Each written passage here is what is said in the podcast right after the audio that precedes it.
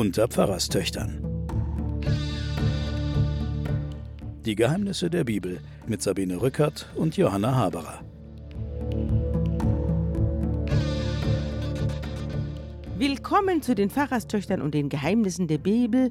Wir befinden uns mittendrin in der Geschichte des Propheten Elisha oder Elisa, wie er genannt wird, des Nachfolgers von Elia, des Propheten der Propheten. Bei mir sitzt meine Schwester Johanna Haberer, Ihnen allen wohlbekannt als Professorin der Theologie. Wir sind in den Legenden und Wundergeschichten, die der Prophet Elisha bewirkt und begeht. Und auch jetzt geht es weiter mit allerhand Taten, die weit über das menschliche Maß hinausgehen. Ja, wir haben ja die ganze Zeit jetzt so Wunder, wo er vergiftetes Essen gereinigt hat, wo er Wasser gereinigt hat. Die Art von Wundern, die wir auch von Jesus kennen, das Ja. haben wir darauf hingewiesen. Kranke geheilt, Tote Ja, erweckt. Genau. Hallo. Da ist die Wunderkraft des Elisha zusammengebunden mit politischen Perspektiven. Mhm. Da ist er immer in Bezug auf Könige erzählt.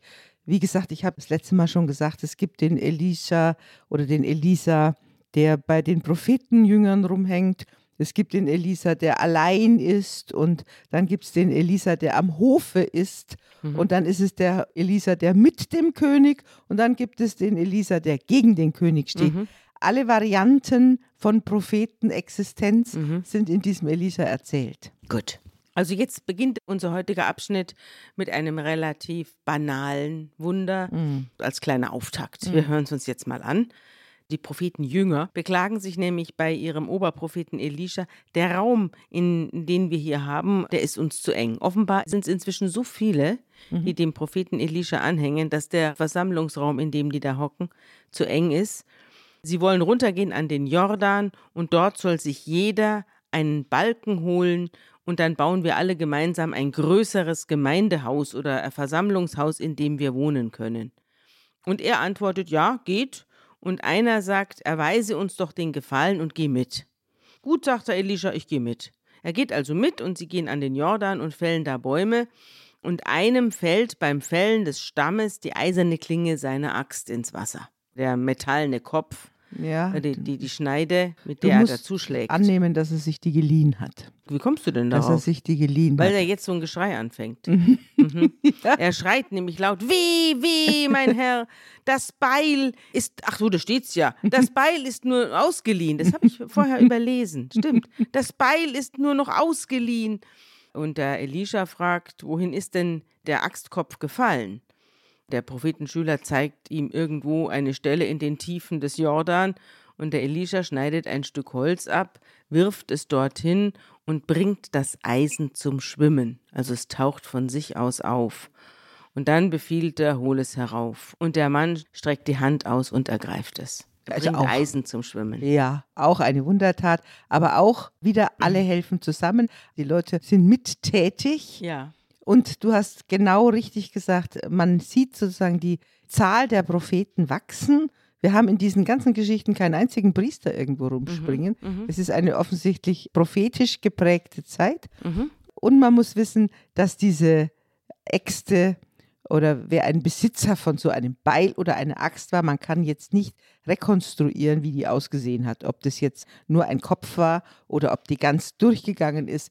Wie die genau ausgesehen hat, weiß man nicht. Aber es ist ein sehr, sehr wertvolles Stück. Wenn du Besitzer einer Axt Ja. bist, dann ist es wie heute, wenn du einen Kran besitzt oder so. Echt? Ja. Ein Kran. Ja, also den leist du ja auch manchmal aus. Also Ja. ich will damit sagen, die Wertigkeit Ja. von so einem Ja, Instrument. und wenn du den Kran eines anderen verlierst, da gibt's Ärger. Schlecht. Geschlecht. Jetzt geht die Geschichte weiter mit dem König von Aram, der jetzt auf einmal Krieg führt gegen Israel. Eben gerade hat er noch seinen Feldherrn Naanam rübergeschickt zur Heilung. Jetzt führt er aber Krieg gegen Israel.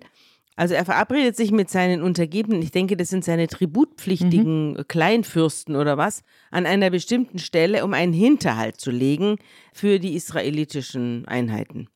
Aber der Gottesmann, also der äh, Elisha, lässt dem König von Israel ausrichten, hüte dich an dieser und jener Stelle vorbeizuziehen, denn die Aramäer liegen dort im Hinterhalt. Das ist ihm offenbar erschienen. Und der König von Israel schickt nun Späher an die Stelle, die ihm der Gottesmann genannt hat, und vor der er ihn gewarnt hat, und nimmt sich dort in Acht. Und das nicht nur einmal oder zweimal, sondern dauernd. Also er ist jetzt ein Freund, er unterstützt den König des Nordreichs. Ich, ja, ja, natürlich, der er doch. Auf ja, jeden Fall. Ja, ja, das ist der Joram vom Nordreich in Samaria. Da hat er ja seinen Palast und da irgendwo drumherum lebt der Elisha. Angegriffen wird er von dem König, also dieses Damaskus sind die. Ja. In diesem Fall. Ja. Wir haben ja verschiedene Varianten von Aramäern. Ja. In diesem Fall kommen die von Damaskus her. Jedenfalls passiert das dauernd und das beunruhigt den König von Aram und der ruft seine Minister zusammen und fragt, könnt ihr mir mal sagen, wer von unsrigen hier heimlich zum König von Israel hält? Mhm. Also der vermutet ein Informationsloch in seiner Vorbereitungstruppe. Ein Spion. Ein Spion. Da sagt einer von seinen Leuten, niemand, mein Herr und König, sondern Elisha, der Prophet in Israel, der verrät dem König, was du in deinem Schlafzimmer sprichst. Der hört da offenbar durch Wände und sieht es im Traum. Das ist ein Seher. Mhm. Da befiehlt der König, geht und erkundet, wo sich dieser Elisha aufhält, damit ich ihn festnehmen lasse. Und man meldet ihm, im Moment ist er in Dothan. Dothan ist nördlich von Samaria, steht bei mir in Fußnoten. Er schickt also Pferde und Wagen und eine starke Truppe dorthin und sie erreichen die Stadt in der Nacht und umstellen Dothan. Und als der Diener des Gottesmannes am nächsten Morgen aufsteht und hinaustritt, da hatte die Truppe die Stadt mit Pferden und Wagen schon umstellt. Da sagt der Diener zu seinem Herrn, wehe, mein Herr, was sollen wir tun?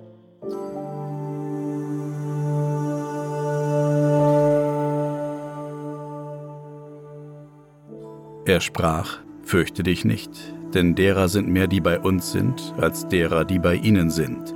Und Elisha betete und sprach, Herr, öffne ihm die Augen, dass er sehe. Da öffnete der Herr dem Diener die Augen, und er sah, und siehe, da war der Berg voll feuriger Rosse und Wagen um Elisha her. Das Motiv haben wir jetzt wieder, gell? Das Elia-Motiv mit den feurigen Rossen und dem mhm. Kriegswagen. Mhm. Jetzt wirklich ausdrücklich Kriegswegen mhm. sind es. Und der hat zwei Drittel der Kraft des Elia, wie wir gehört haben. Und dann kommen jetzt die Wägen des Elia, sind unsichtbar um sie her. Ja, aber ist das nicht verrückt? Mhm. Der ist umstellt von unsichtbaren Herrschern. Ja. Niemand kann ihm etwas anhaben. Und er gestattet sozusagen seinem Diener einen Blick auf seine wahre in, Bewaffnung. In die wirkliche Welt. Ja, das mhm. ist ja fast eine Netflix-Szene. Mhm. Das könnte ich mir wunderbar in der Verfilmung vorstellen, mhm. Wie einer ganz alleine steht mhm. und dann sagt der andere, du bist doch ganz allein. Und er sagt, ich bin nicht allein. und dann, boah, dann sieht man auf einmal, was da in Wirklichkeit noch hinter ihm an Mächten sich aufgebaut hat und niemand hat es gewusst. Es mhm. gibt ja auch den Dialog. Ist es Jesus mit Kaiphas oder ist es Jesus mit Pilatus, wo der sagt, du bist ja ganz allein und er dann sagt, wenn ich wollte, dass die Herrscher meines Vaters da wären, dann wärst du schon längst weggepustet, so mhm. ungefähr. Gibt es auch einen Dialog, wo er einen kurzen Blick in seine Rückendeckung gibt. Mhm. Mhm. Aber im Unterschied zu Jesus wird hier Elisha gerettet. Mhm. Denn als die Aramäer anrücken, betet er zum Herrn und ruft, Schlag doch diese Leute mit Verblendung. Und Gott schlägt sie auf das Wort des Elisha hin mit Verblendung. Und daraufhin sagt Elisha zu ihnen, das ist nicht der richtige Weg und nicht die richtige Stadt. Folgt mir, ich werde euch zu dem Mann führen, den ihr sucht. Und er führt sie nach Samaria. Und als sie dort angekommen sind, betet er, Herr, öffne ihnen die Augen. Und der Herr öffnet ihnen die Augen und sie sehen, sie sind mitten in Samaria. Also nicht im Norden an der Grenze, sondern mitten in Samaria. Und da erblickt sie jetzt der König von Israel. Der hat ja ein erhebliches Heer. Und der ruft dem Elisha zu, soll ich sie totschlagen, mein Vater? Und der erwidert, nein, töte sie nicht. Erschlägst du denn jene, die du mit deinem Schwert und Bogen gefangen nimmst? Setz ihnen Brot und Wasser vor, damit sie essen und trinken, und dann lass sie zu ihrem Herrn zurückkehren. Und der König gibt ihnen reichlich zu essen und zu trinken und entlässt sie zu ihrem Herrn. Und seitdem kamen keine aramäischen Streifscharen mehr in das Land Israel.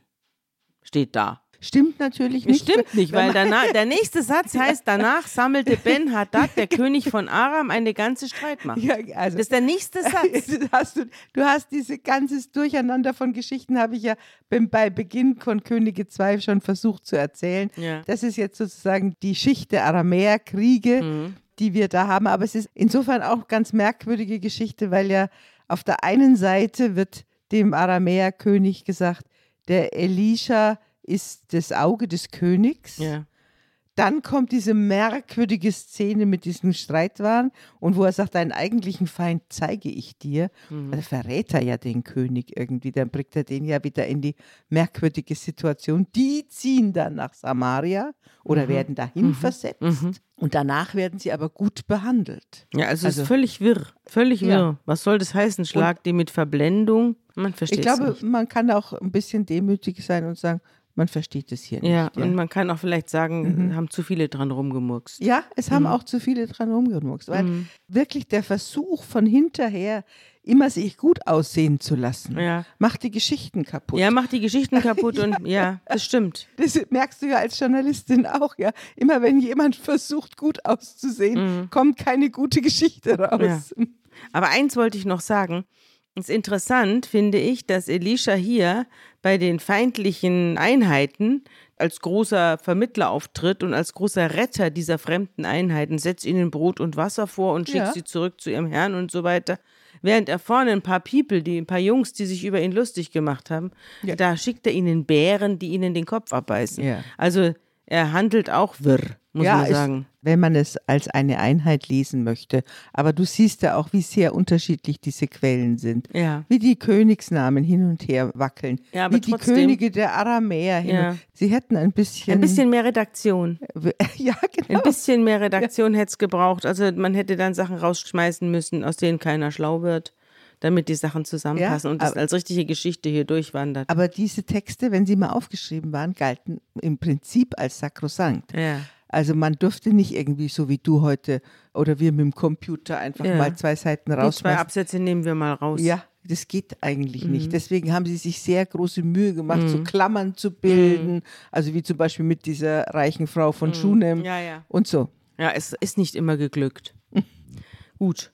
Also danach sammelte im Widerspruch zum vorhergehenden Absatz der König von Aram, Ben Haddad, eine ganze Streitmacht. Dieser Ben Haddad, der hat ja auch ewige Leben, ne? Ja. Der lebt immer noch. Ich müsste doch längst verblichen sein. Aber egal. Also jedenfalls sammelte er eine ganze Streitmacht. Er ist doch auch irgendwie auch befreundet gewesen mit den Königen von Israel, hat denen doch Tempel gebaut und sonst Hin was. und her.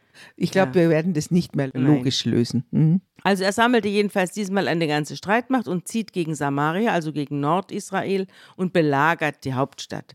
In der eingeschlossenen Stadt entsteht eine große Hungersnot, sodass der Kopf eines Esels 80 Silberschekel kostet und ein Viertel Kapp Milchsterne fünf Silberschekel. Also Milchstern ist ein Zwiebelgewächs, das man nur in Notzeiten aß, steht bei mir. Und das habe ich auch gegoogelt. Milchsterne ist tatsächlich ein Gewächs. Und ein Viertel Cup Milchsterne kostete fünf Silberschekel.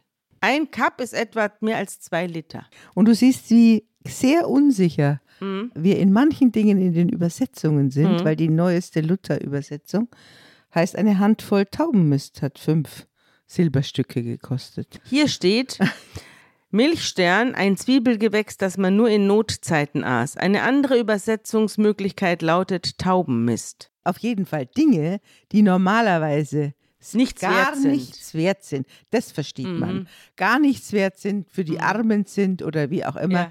Die sind plötzlich wahnsinnig viel wert. Ja. Also wir haben eine Teuerung. Ja, und wie? Und das wird, jetzt wird es ganz furchtbar. Ja als der König von Israel nämlich, als er die Mauer abschreitet, da ruft ihm von unten eine Frau zu, Hilf mir, mein Herr und König.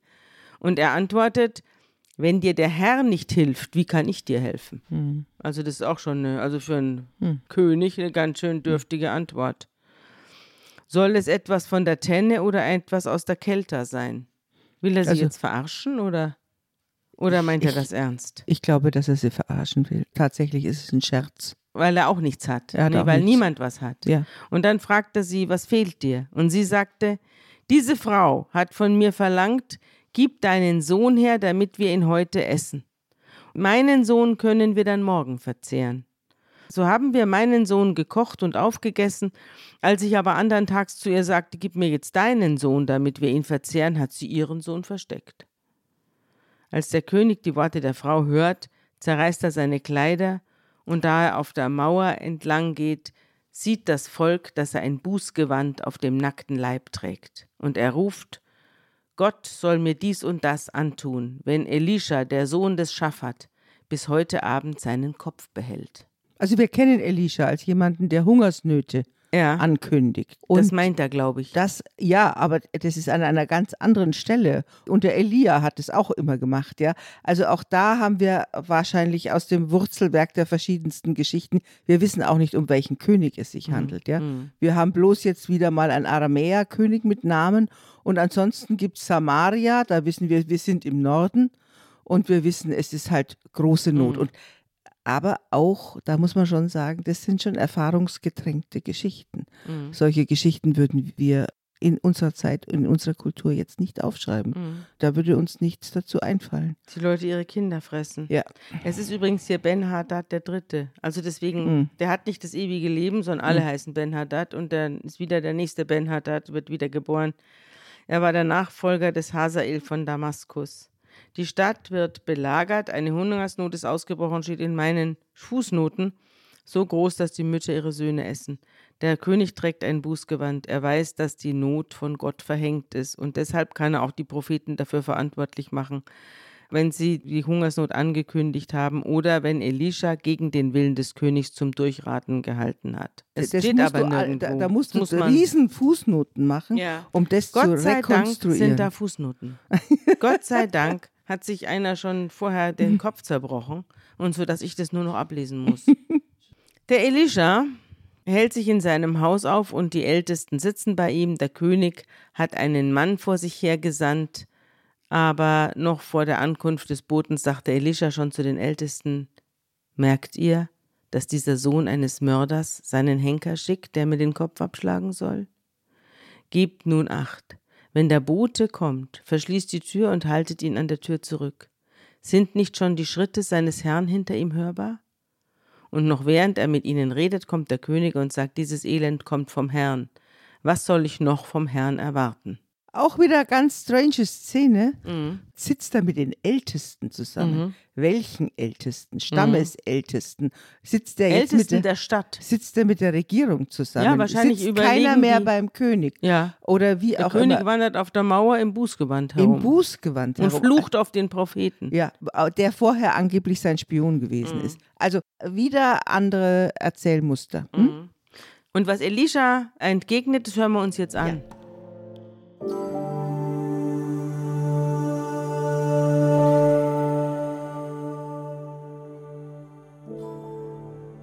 Elisha aber sprach, Hört des Herrn Wort. So spricht der Herr. Morgen um diese Zeit wird ein Maß feines Mehl einen Schekel gelten und zwei Maß Gerste einen Schekel im Tor von Samaria. Da antwortete der Ritter, auf dessen Arm sich der König lehnte, dem Mann Gottes und sprach, Und wenn der Herr Fenster am Himmel machte, wie könnte das geschehen? Er sprach, Siehe, mit deinen Augen wirst du es sehen, doch du wirst nicht davon essen.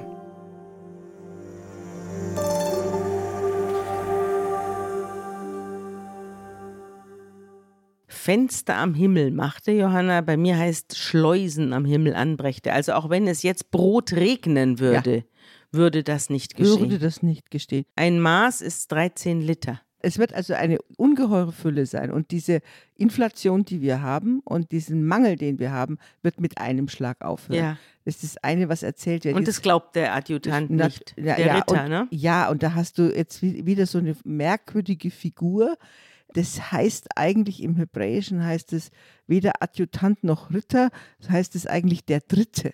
Und der dritte Mann ist es.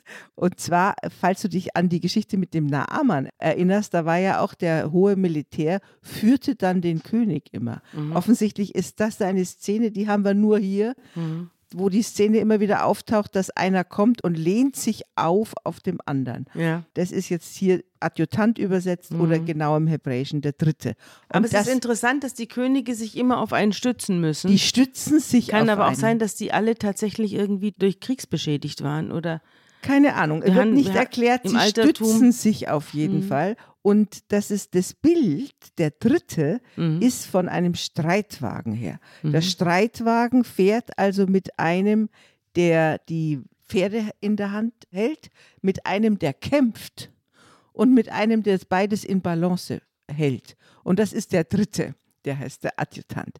Okay, nur kleine Nebenbemerkung zu dieser merkwürdigen Szene. Aber interessant, nicht? Ja.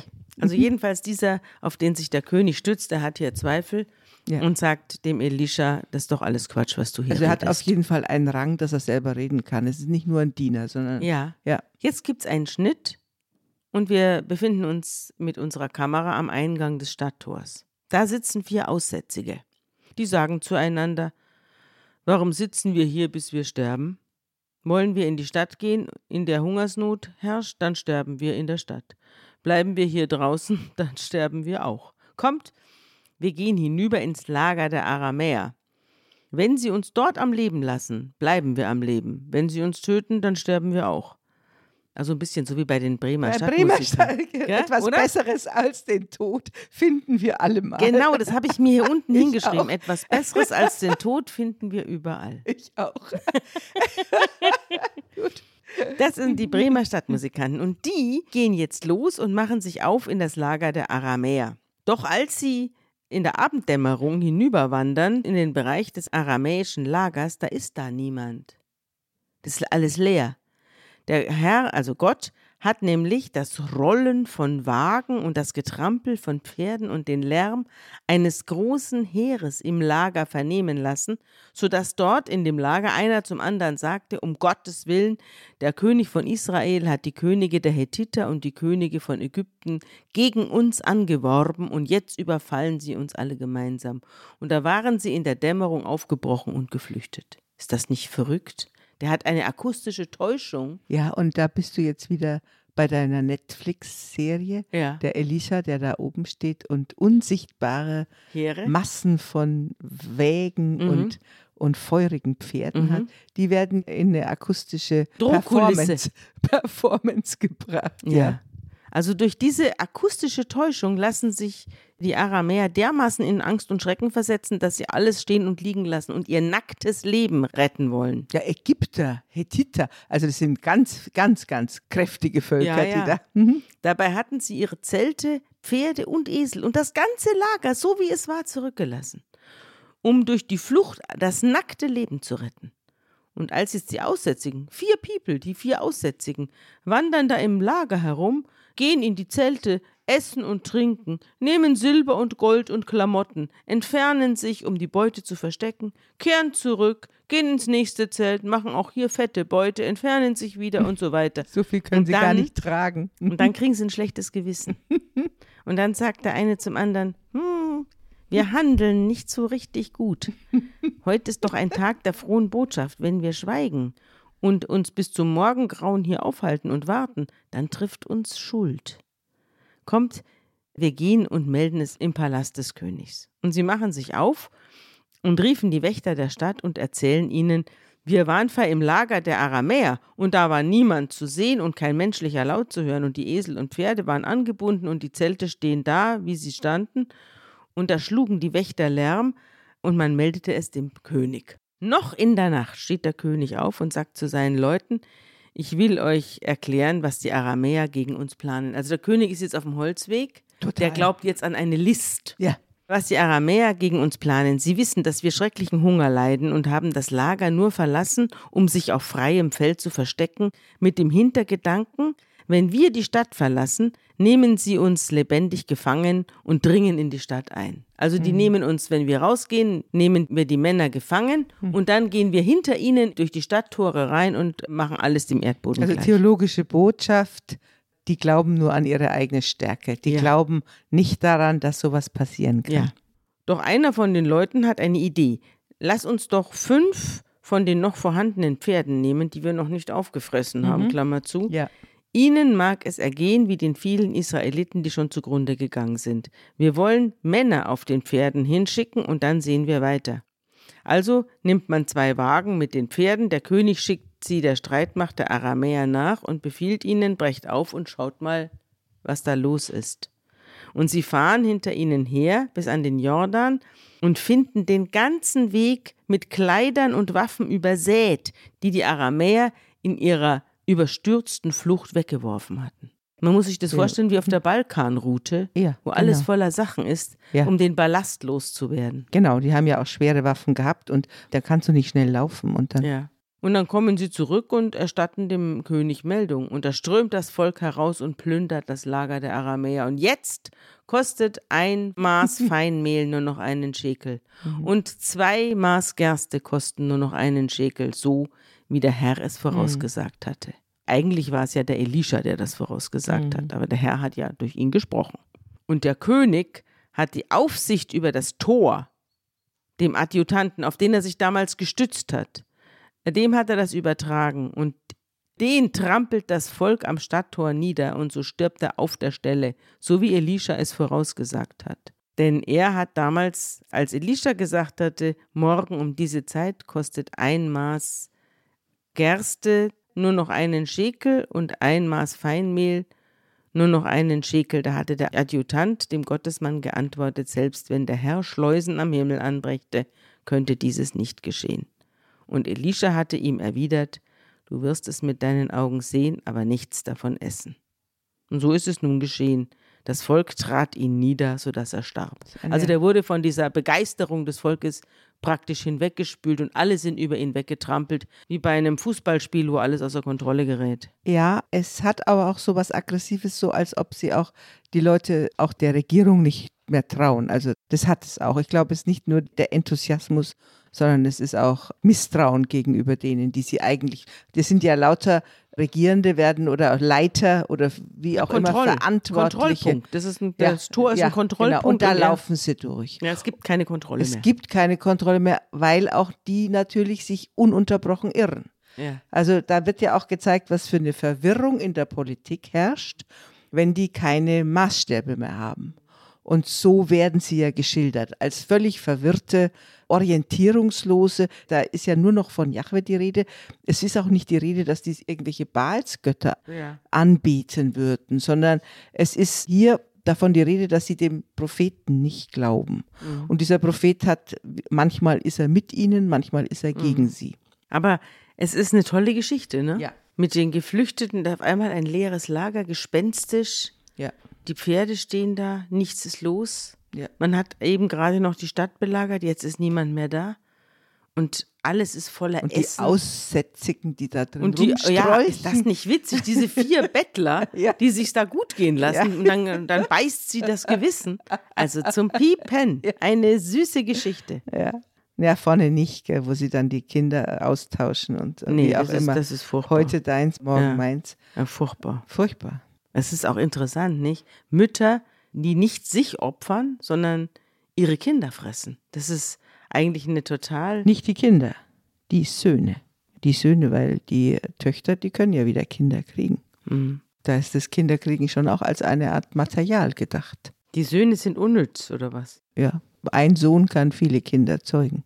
Elisha kommt nach Damaskus in unserer nächsten Geschichte, wo Ben Hadad der König von Damaskus krank da niederliegt und man meldet ihm, ein Gottesmann ist gekommen. Daraufhin befiehlt der König dem Hasael, also Hasael taucht hier aus dem Nichts auf, es ist wahrscheinlich ein hoher Beamter, nimm ein Geschenk und geh dem Gottesmann entgegen und befrag durch ihn den Jahwe, ob ich von dieser Krankheit wieder genesen werde. So eine ähnliche Geschichte hatten wir ja schon. Genau, vom Sohn von Ahab. Genau. Und der Hazael geht Elisha entgegen. Als Geschenk nimmt er allerlei Kostbarkeiten aus Damaskus mit, so viel wie 40 Kamele tragen können. Er kommt zu Elisha, tritt vor ihn hin und sagt: Dein Sohn Ben-Hadad, König von Aram, hat mich zu dir gesandt und lässt mich fragen: Werde ich von dieser Krankheit wieder genesen? Und was Elisha ihm jetzt antwortet, das hören wir uns an.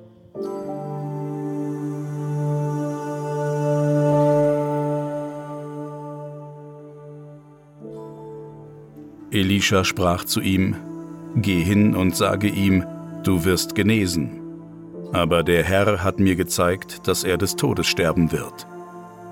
Und Hazael schaute starr und lange vor sich hin. Der Mann Gottes aber weinte. Da sprach Hazael, Warum weint mein Herr? Er sprach, Ich weiß, was du den Israeliten Böses antun wirst. Du wirst ihre festen Städte mit Feuer verbrennen und ihre junge Mannschaft mit dem Schwert erschlagen und ihre jungen Kinder töten und ihre schwangeren Frauen aufschlitzen.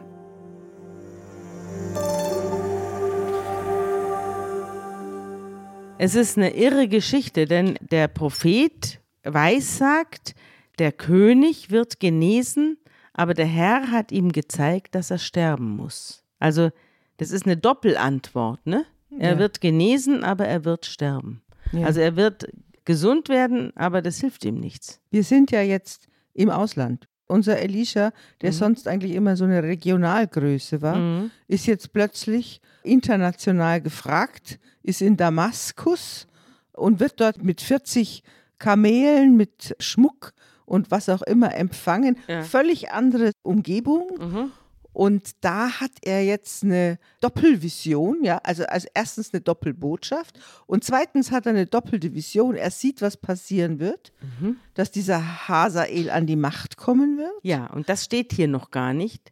Aber Hazael wird an die Macht kommen ja. und wird den König von Damaskus, den Ben-Hadad, töten. Genau. Also er wird nicht an der Krankheit sterben, sondern durch Mord. Also das ist die eine. Da ist der israelische Prophet auch nochmal in der Doppelrolle.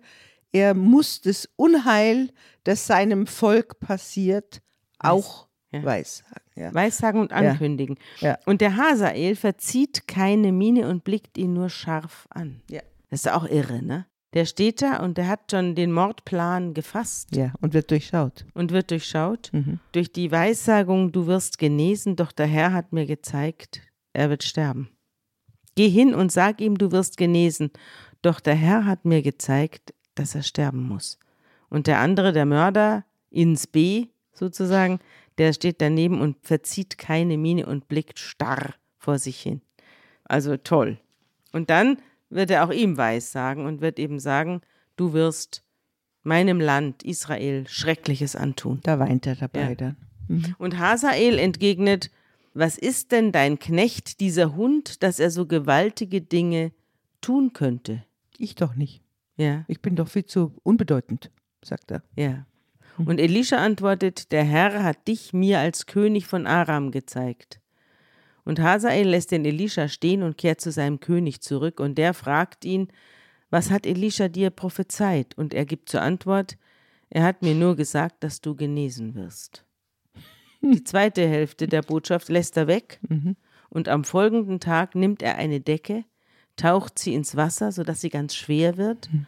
und legt sie dem Kranken über das Gesicht, sodass er erstickt. Und so wird Hazael König an der Stelle von Ben-Hadad. Richtiger Mord. Richtiger Mord. Ein richtiger Mord. Ein richtiger Mord. Der nur in der Bibel entdeckt wird. Mhm. Unentdeckt bleibt. Ein nicht entdecktes Tötungsdelikt. Ein, ja, und zwar mit einer nassen Decke. Mhm. Ja. Toll. Mhm. Ich weiß nicht, ob es so richtig mhm. passt, aber mhm. ich habe gedacht, es passt vielleicht doch ganz gut. Ich habe an dieser Stelle zu Ehren von Ben Haddad, dem armen Toten, der hier einen fürchterlichen Tod sterben muss, habe ich eine Geschichte da mitgebracht aus dem Feuilleton der Zeit.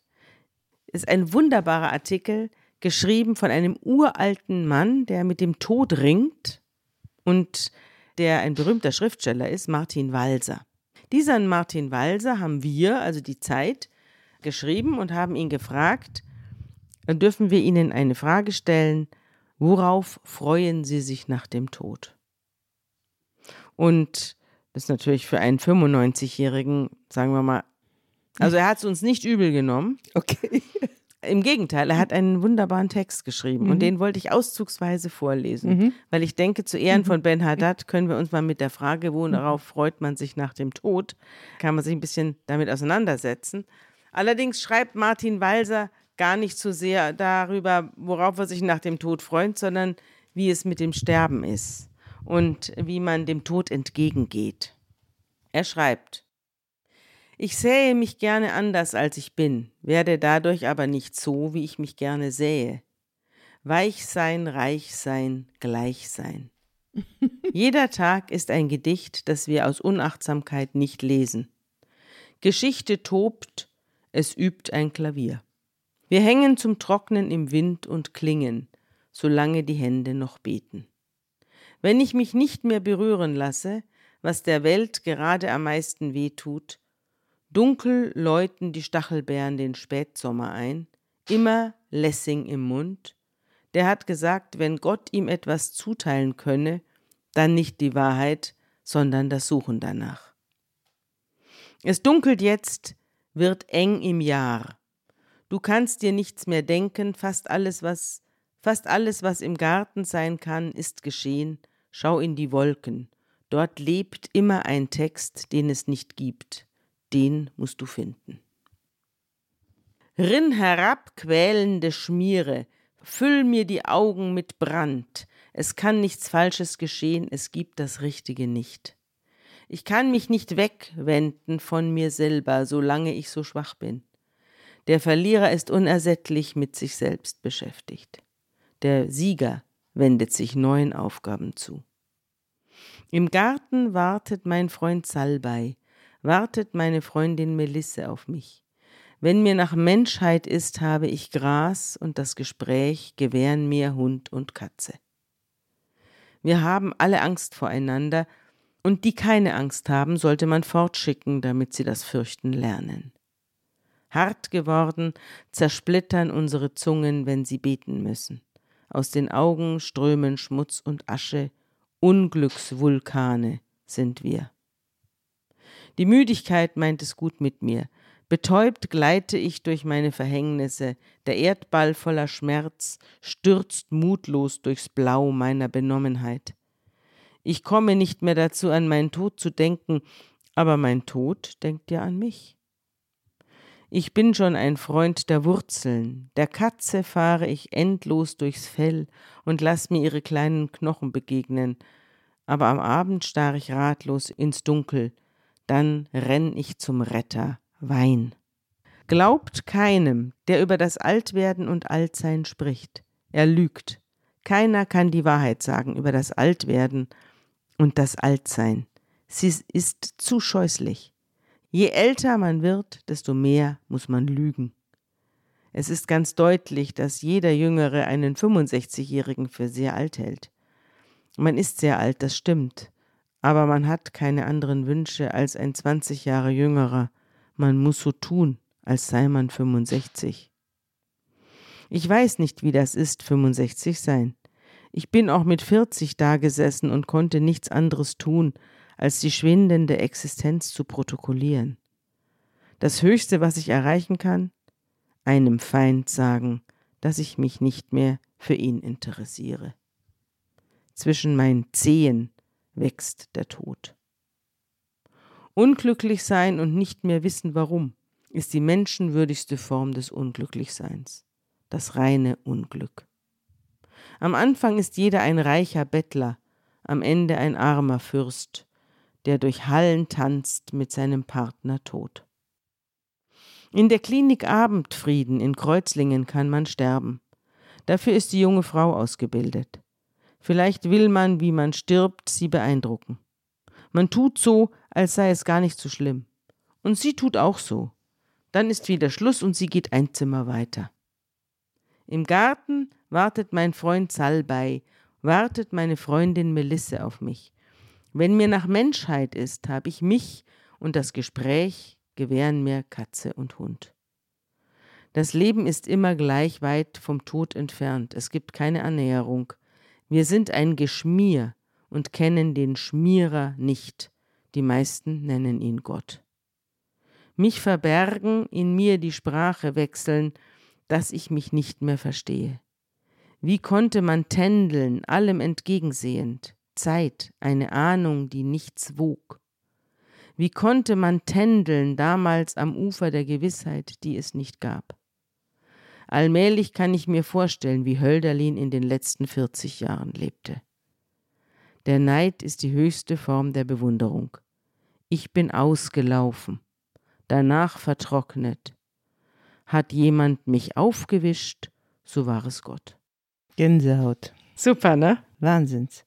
Wobei, also zu unserem König, der jetzt gerade ermordet wurde, ist der Unterschied, dass er alt ist. Alt ist und seinen eigenen Tod reflektieren kann. Grandioser Text. Willst du noch weiter erzählen jetzt? Nein, wir sind am Ende angekommen und verabschieden uns jetzt ja, von unseren ich, Zuhörerinnen und ich Zuhörern. Ich glaube auch, dass wir uns verabschieden. Wir brauchen auch nach diesem Text kein gutes Wort mehr. Das ist schon ein gutes Wort von aber. Walzer, aber er scheint ein bisschen einsam zu sein. Das weiß ich nicht. Aber er hat ja Hund und Katze. Ja. Bis dann. Bis dann und tschüss. Ich hoffe, du bist nächstes Mal wieder dabei und unsere Hörerinnen und Hörer sind es auch. Jo.